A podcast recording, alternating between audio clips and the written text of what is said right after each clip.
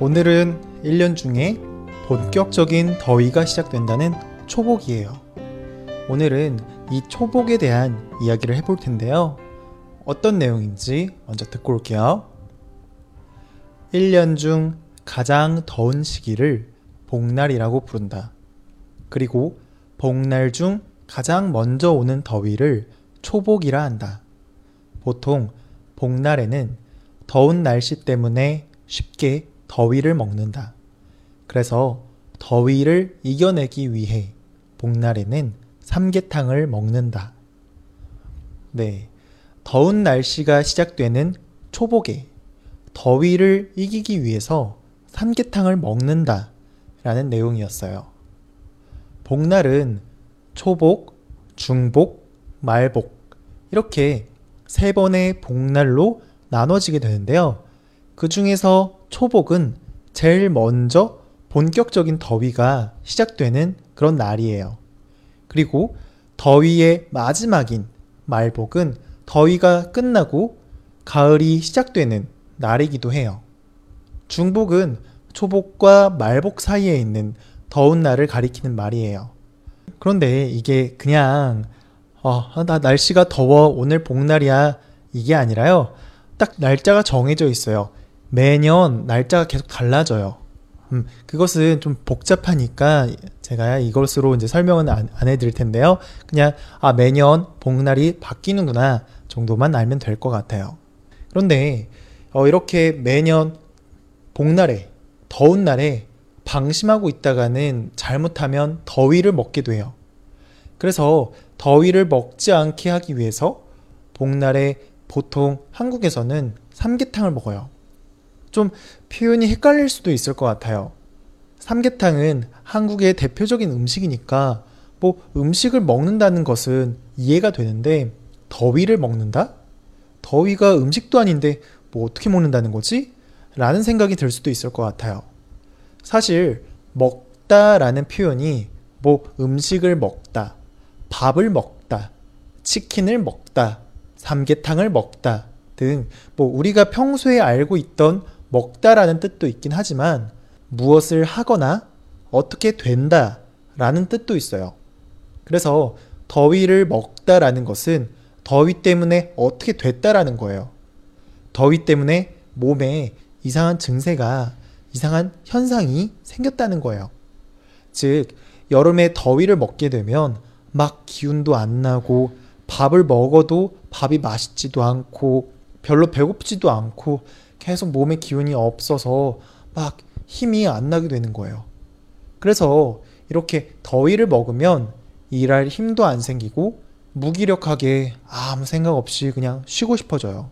이것 때문에 한국에서는 이, 이 복날에 평소에 잘 먹지 못했던 보양식을 먹어요.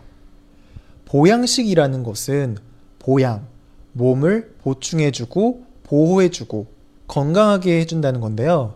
그러니까 몸에 좋은 음식을 먹는다는 거예요. 어, 사실 이 복날에 이 삼계탕을 먹는 것은 사실 옛날에서 옛날부터 내려온 건데요. 옛날에 옛날부터 한국은 농경 사회였어요.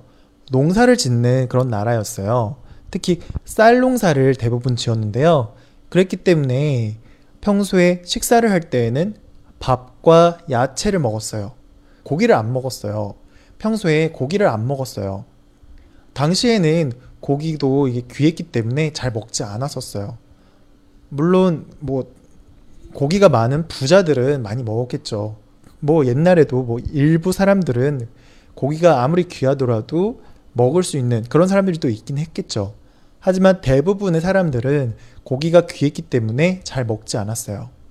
그런데 1년 농사를 지으려면 이게 아무리 덥더라도 꾸준하게 일을 해줘야 되는데 이 복날에 더위를 먹게 되면 이게 하루만 그런 게 아니라 몇 날 며칠 동안 기운이 안 생기고 그리고 안 생기게 되면 기운이 없으면 농사를 짓지도 못하잖아요.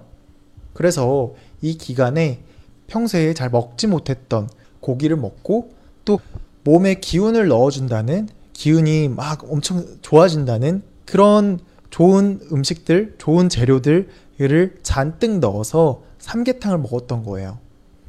이렇게 삼계탕을 먹어주면 몸에 기운이 잔뜩 생겨가지고 더위도 쉽게 잘 안 먹게 되고 한여름에도 열심히 일할 수 있게 됐다는 거예요.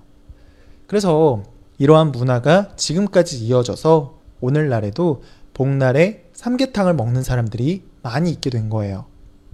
그리고 사실 오늘날에는 삼계탕뿐만이 아니라 몸을 보양할 수 있는 다른 음식들이 많이 있어요. 옛날에는 그나마 닭이 많이 있었기 때문에 닭을 이렇게 먹었던 거고요. 요새는 이제 굳이 삼계탕, 닭을 먹지 않아도 몸을 보호해주고 몸을 기운을 넣어줄 수 있는 그런 음식들은 굉장히 많이 있으니까 뭐 예를 들면 장어, 전복, 낙지 같은 그런 재료들로 만든 보양식들도 굉장히 많이 먹어요.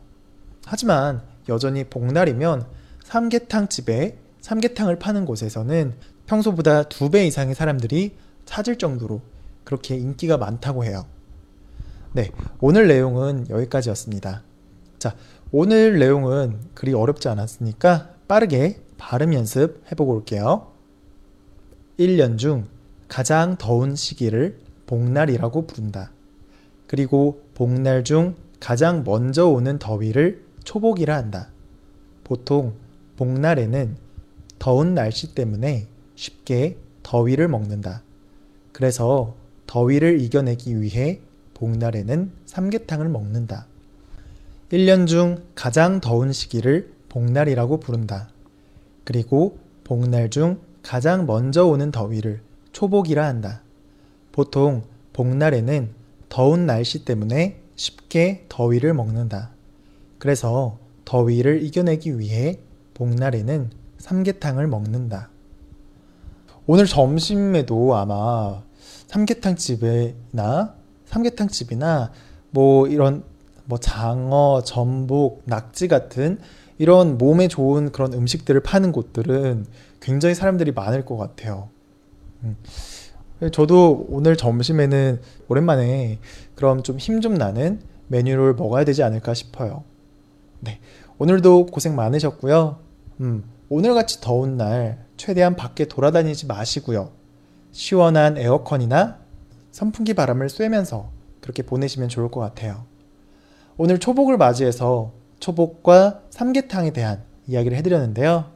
여러분 모두 오늘 하루 더위 먹지 말고 건강하게 하루 보내셨으면 좋겠습니다.